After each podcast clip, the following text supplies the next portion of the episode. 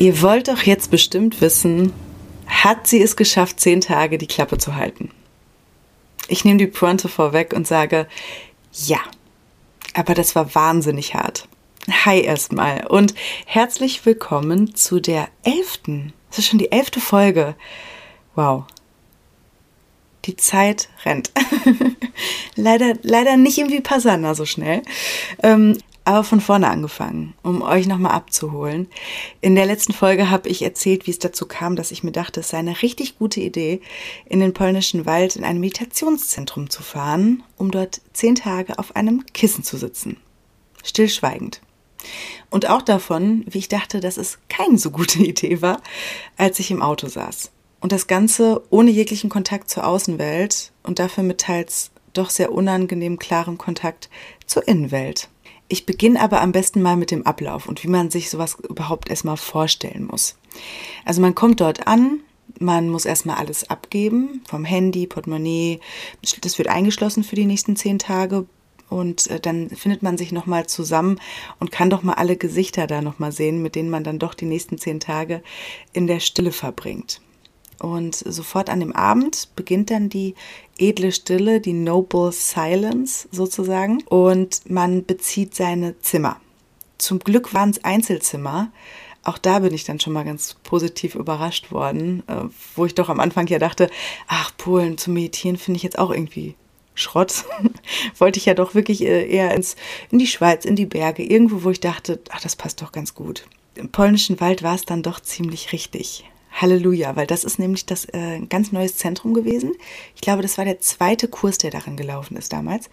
Und alles sind Einzelzimmer, was nicht typisch ist für die Vipassana-Zentren. Denn in Triebel in Deutschland, dort schläft man zu viert. Und das war für mich jetzt nach zehn Tagen doch relativ unvorstellbar. Ähm, deswegen bin ich extrem froh gewesen, dass ich da alleine so einen kleinen Rückzugsort habe. Würde ich persönlich jetzt auch empfehlen. So, damit zieht man sein Zimmer, man richtet sich ein mit den wenigen Sachen, die man dann doch hat. Und ähm, da ist so der erste Abend, den man für sich da erstmal so ein bisschen sich akklimatisieren kann, sich eingroovt, doch mal irgendwie links und rechts guckt, wer sind denn das überhaupt alles für Menschen? Und interessanterweise spürte man schon doch so zu manchen irgendwie so einen spontanen Klick so. Ich meine, ihr kennt das, du kennst das wahrscheinlich auch, wenn du in den Raum kommst, du weißt relativ schnell, mit wem du gut kannst und mit wem nicht. Und so ist es da genau auch. Was sich witzigerweise auch ähm, zum Teil bewahrheitet hat, zum Teil nicht, aber dazu komme ich im, im Recap sozusagen. So, da war ich also mitten im Herbstwald was interessanterweise dort in Polen gar nicht so weit weg war von der Heimat Schlesien meiner Großeltern. Und das fand ich auch eine extrem spannende Fügung, weil ich mich doch sehr viel damit auseinandersetze, wie die Familiengeschichte und gerade wenn man Kriegsgefangenschaften oder Traumata in der Familiengeschichte hat, was bei uns meisten wahrscheinlich der Fall ist, dann wirkt sich das doch noch auf die Folgegeneration aus. Und dazu mache ich aber auch noch mal eine eigene Folge. Jetzt bleiben wir erstmal dabei, dass mich das Leben genau dahin geführt hat, wo meine Großeltern ursprünglich herkommen. So, mitten in Polen im Wald stand ich dann nun da, morgens um 4 Uhr, nachdem der Gong geht.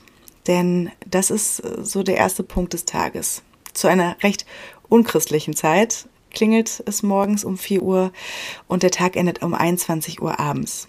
Über den Tag verteilt hat man so zehn Stunden für die Meditation vorgesehen, die dann von regelmäßigen Pausen und Ruhezeiten unterbrochen werden. Ruhezeit von der Ruhezeit sozusagen, denkt man man hat direkt in der ersten Meditationseinheit von circa ein bis zwei Stunden ganz schön mit den neun Tagen, die vor einem liegen, zu kämpfen. Und ähm, das war nicht, das war nicht toll.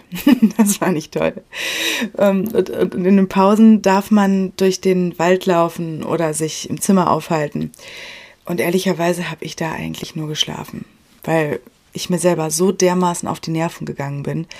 Oder ich habe einfach das Infobüchlein, was da lag, gefühlt eine Million Mal durchgelesen, weil was anderes gab es ja auch nicht. Über den Tag verteilt hat man dann immer wieder diese ein bis zwei Stunden Meditationseinheit.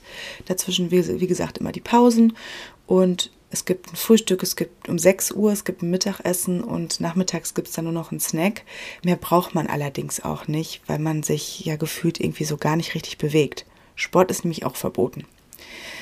Oder nicht zuträglich, sagen wir es mal etwas undogmatischer. Und abends um 19 Uhr gibt es dann immer einen Videovortrag des mittlerweile verstorbenen Lehrers Gwenka. Das ist ein super possierlich, possierlicher Typ, der auch sehr witzig spricht. Und das war dann auch so das Entertainment-Highlight des Tages. Ich verlinke euch mal ein Video von ihm in den Show Notes. Und dieses äh, kleine Entertainment-Highlight sozusagen, das hilft, die Erfahrungen des Tages in einem größeren Zusammenhang zu sehen und auch besser zu verstehen, was nämlich da eigentlich in einem so abgeht. Das war dann auch total spannend, dass immer abends in diesem Videovortrag genau die Themen angesprochen wurden, die irgendwo in verschiedenen Abwandlungen doch in einem vorgekommen sind. Und man hat sich gedacht, ach, ach so, ach so, ja, das, das ist ja spannend. Ja, Gwenka hat also diese Technik des Vipassanas übrigens ähm, in unsere westliche Welt gebracht. Nachdem er sich ihr damals als erfolgreicher Geschäftsmann ziemlich was aufgebaut hatte, ziemlich passend für die heutige Zeit eigentlich, denn dieses Prestige und dieser materielle Erfolg, den er hatte, die forderten ihren Preis. Und zwar in Form von einer starken geistigen Anspannung, die am Ende zu einer lähmenden Migräne wurde. Und ähm, so verschrieben ihm die Ärzte Morphium, um diese unerträglichen Schmerzen zu lindern. Und was dann losging, war eine Reise, wo er in Europa, wo er über sämtliche Orte der Welt gekommen ist, um eben zu versuchen, diese Kopfschmerzen loszuwerden. Er konsultierte sämtliche Spezialisten in verschiedenen Ländern und kehrte allerdings ohne eine Hoffnung auf Besserung nach Myanmar zurück. Und dort bekam er den Tipp, die Vipassana-Meditation auszuprobieren. Kam mit dem ursprünglichen Lehrer von damals, ich erzähle es euch jetzt wirklich in der Kurzform, ähm, in Kontakt und ja, über 130 Meditationszentren weltweit. Zehn Tage davon habe ich in einem verbracht. Ähm, später, glaube ich, kann man sagen, dass das was gebracht hat. In der altindischen Sprache, Pali, übrigens bedeutet Vipassana so viel wie die Dinge so zu sehen, wie sie wirklich sind. Und so ist die Vipassana in der Meditation eigentlich nur eine einfache praxisorientierte Technik, um sich selbst zu beobachten und sich selbst ja, zu transformieren. Man, man fühlt sich tatsächlich auch so ein bisschen in diesen zehn Tagen wie eine kleine Raupe in einem Kokon mit Wachstumsschmerzen ohne Ende. Und das, das für mich Tolle an der Sache war eigentlich, dass sie nicht von an eine bestimmte Religion gehört und irgendwie gebunden ist. Obwohl die Technik ursprünglich aus dem Buddhistischen stammt, erfordert sie einfach keine Annahme von irgendwelchen Glaubenssätzen oder Dogmen, du hast das so und so zu machen. Außer eben für diese zehn Tage und eine Empfehlung, wie diese Technik funktioniert.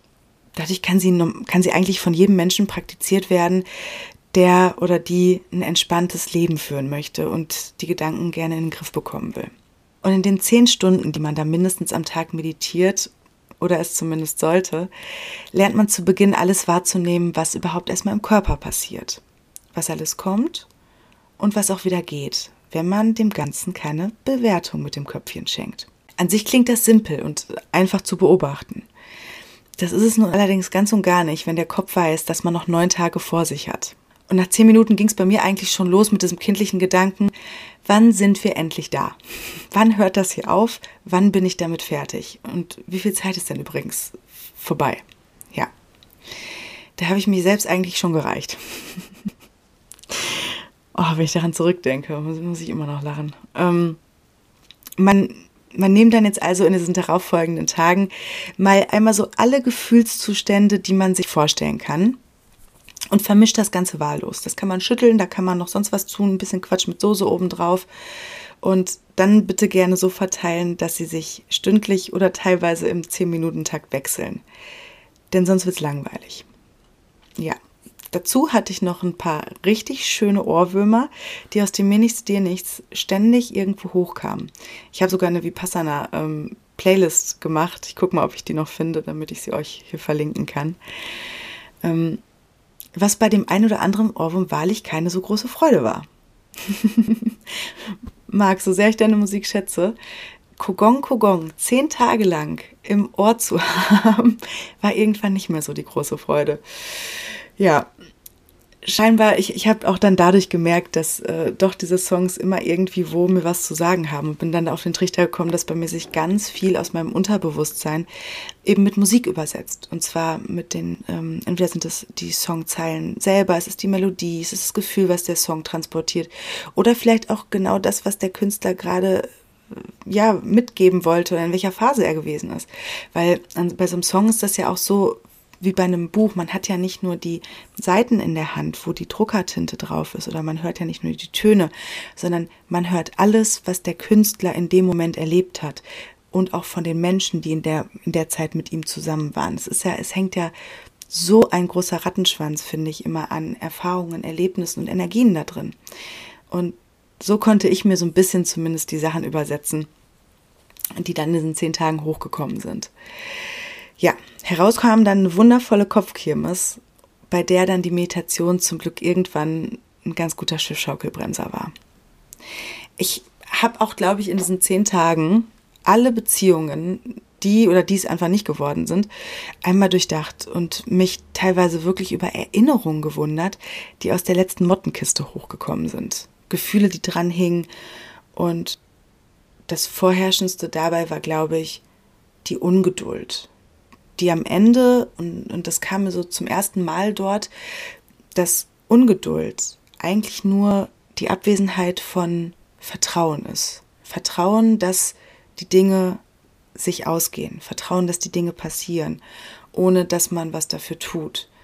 Und deswegen finde ich, Geduld zu haben eine tatsächlich der größten Tugenden ist. Denn sobald man Geduld hat, weiß man, dass das Leben vielleicht mal gerade eine kurze Pause macht für irgendwas anderes. Oder dass mal gerade das vermeintliche Warten eigentlich nur ein Raum ist, den man geschenkt bekommt, um sich mit sich selber auseinanderzusetzen. So wie ich in diesen zehn Tagen. Denn man kommt dort wirklich so tief an sein Unterbewusstsein ran wie nie. Weil im normalen Alltag verwässert sowas ja alles. Da ist man ähm, so abgelenkt und hat ständig irgendwelche Reize und sei es nur die nächste Push-Nachricht auf dem Telefon. Deshalb intensivieren sich diese Erfahrungen dort auch so sehr und wirkungsvoll. Während man irgendwie in einem Moment noch den Gleichmut von einem Zen-Mönch hat, äh, ist wie der wilde, zügellose Geist Stunden später oder vielleicht sogar Minuten später überhaupt nicht zu bändigen und man will am liebsten einfach nur schreiend aus dieser Meditationshalle laufen oder dem Nachbarn eine hauen, weil der einfach so laut atmet ähm, oder auch vor den nächsten Baum treten. Das vor den nächsten Baum treten, das habe ich auch fast gemacht. Weil irgendwann kommt man an so, so Punkte, wo man denkt, ich kriege hier gleich einen völligen Vogel. Und auch hier lernt man, alles kommt, alles geht, indem man einfach nur beobachtet und nicht überlegt, oh, da kommt mir die Erinnerung hoch und eigentlich hängt da noch mal das und das und das dran und ach und das und überhaupt und so und äh, man ist eigentlich nur am Hin und Her pingen zwischen Vergangenheit und Zukunft, Vergangenheit und Zukunft und man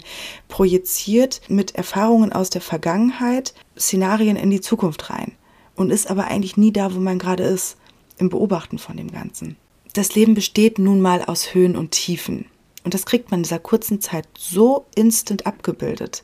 Wut folgt nun mal auf Freude oder ist genauso ein Teil vom Leben wie die Freude. Nach Regen kommt die Sonne und nach der nächtlichen Dunkelheit der helle Tag ebenso.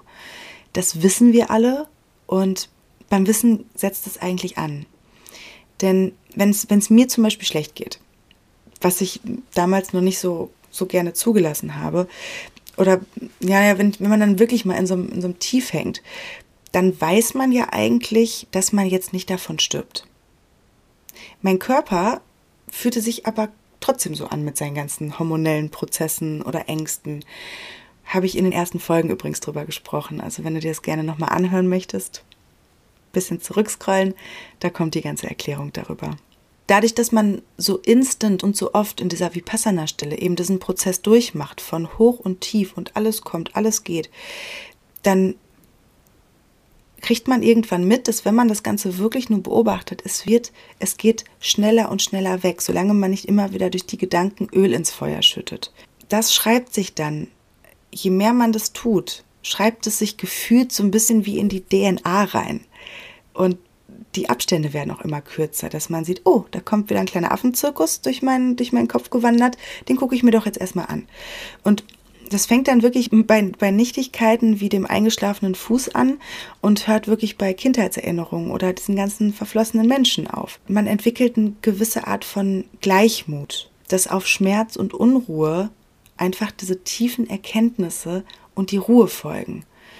Denn die liegt vor allem mitten im Auge des Sturms. Und das ist nicht nur sinnbildlich zu betrachten. Zurück aber zum Kurs. Die ersten drei Tage waren für viele und so auch für mich völlig herausfordernd. Hier liegt der Fokus nämlich einfach auf der einfachen Achtsamkeitsmeditation. Das heißt, man konzentriert sich eigentlich nur auf so einen ganz kleinen Punkt an der Nase und beobachtet die ganze Zeit den Fluss der Atmung an dieser kleinen Stelle.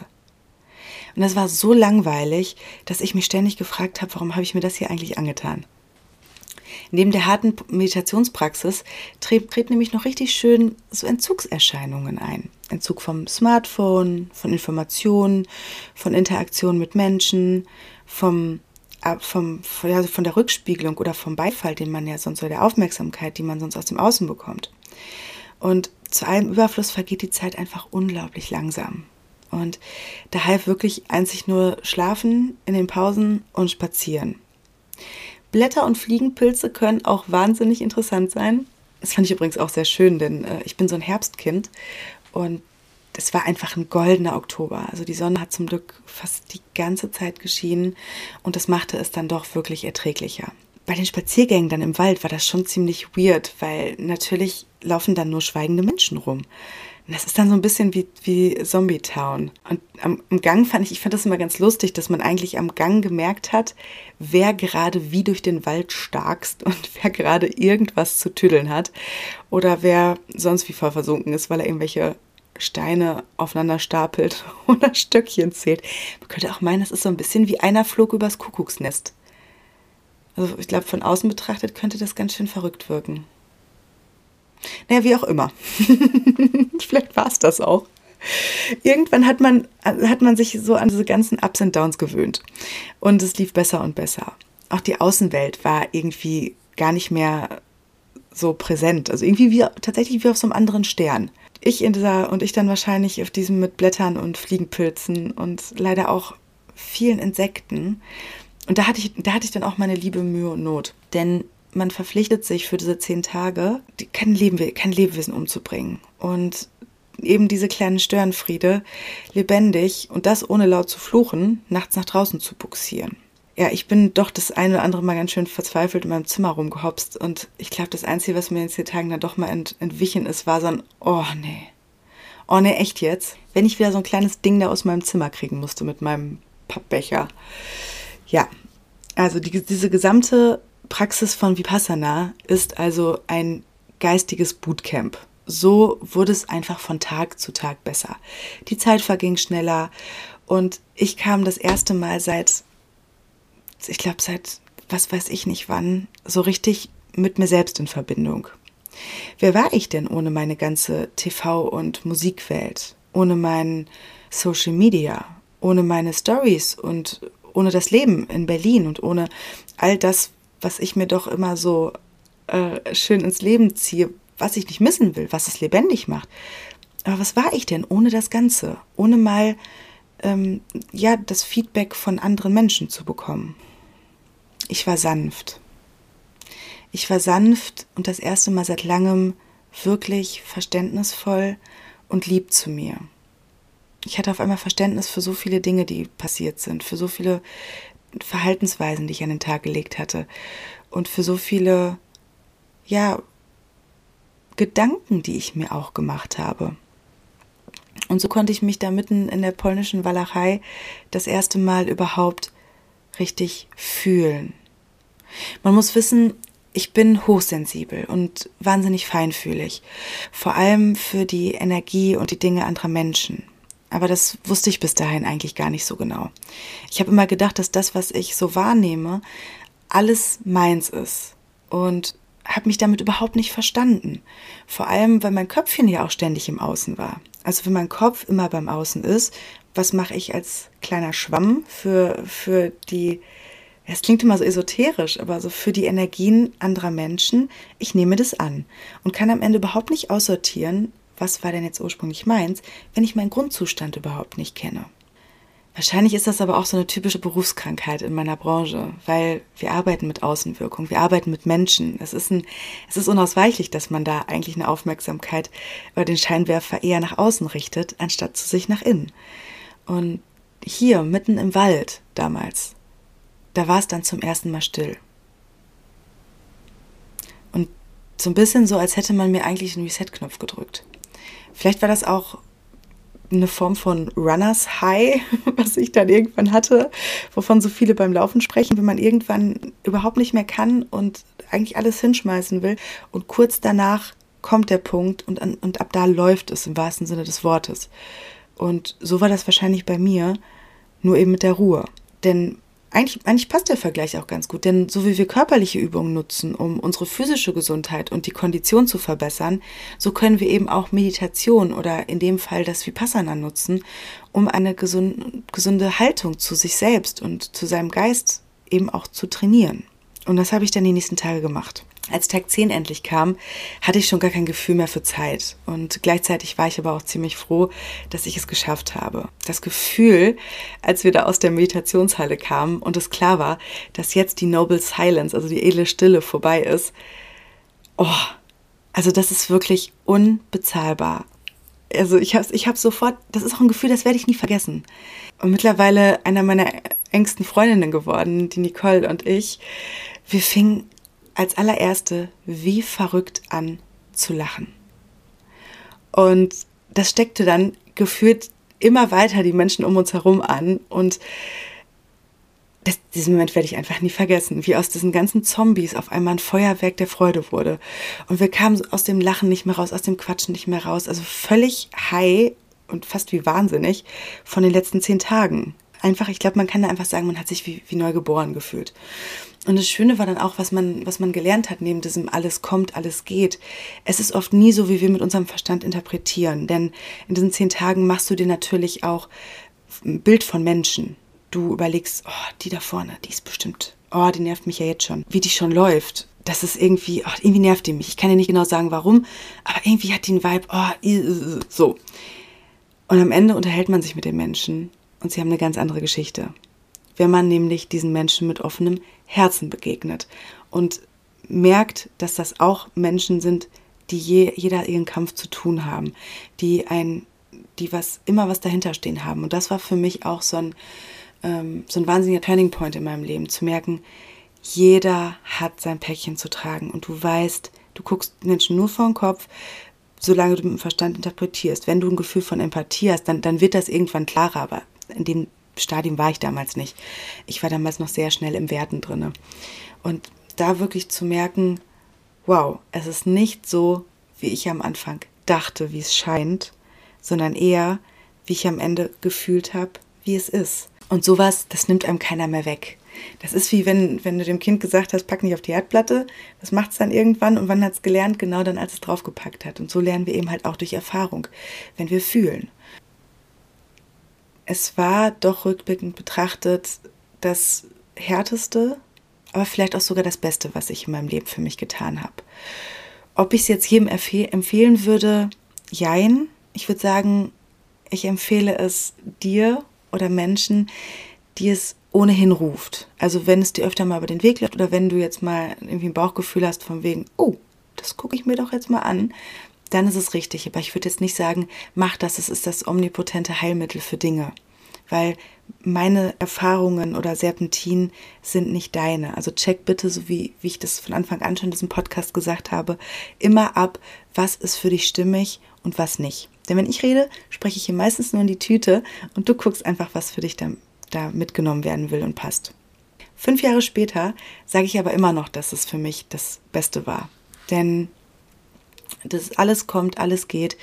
Das ist so, so tief in mir drin, dass ich selbst bei den wildesten Situationen denke, ja, das kriegen wir auch noch irgendwie hin. Ich bin gelassener, ich sehe ähm, hinter einem Tief auch schon wieder das Hoch und bin auch mit meinen Mitmenschen dadurch gelassener geworden tatsächlich. Und das hilft alleine für die Lebensführung ungemein. Jetzt könnte man natürlich denken, ich habe das mit der Meditation genauso beibehalten. Ja, die, die Ansichten schon, weil das nimmt einem keiner mehr weg, den Rest natürlich nicht. So, ich bin erstmal direkt nach Berlin zurückgefahren und ähm, musste mich erstmal auf diese ganzen Menschen akklimatisieren, wo ich natürlich dachte, Elena damals noch von einem Extrem ins nächste, ach, das geht auch jetzt auch direkt alles schon wieder. Mhm. Und so meinte ich mit meinen Voice Kids Kollegen, schön in die Berliner Bars zu gehen. So. ich sag mal so, die zwei Gläser Wein, die habe ich mir auf der Toilette der schwarzen Traube nochmal ganz genau durch den Kopf gehen lassen und musste nach ganz kurzer Zeit wieder nach Hause, weil ich völlig überfordert war. Es war das reinste Synapsengewitter an Eindrücken, die an dem Tag auf mich eingeprasselt sind. Und wahrscheinlich galt auch bei dem Wein, alles kommt, alles geht.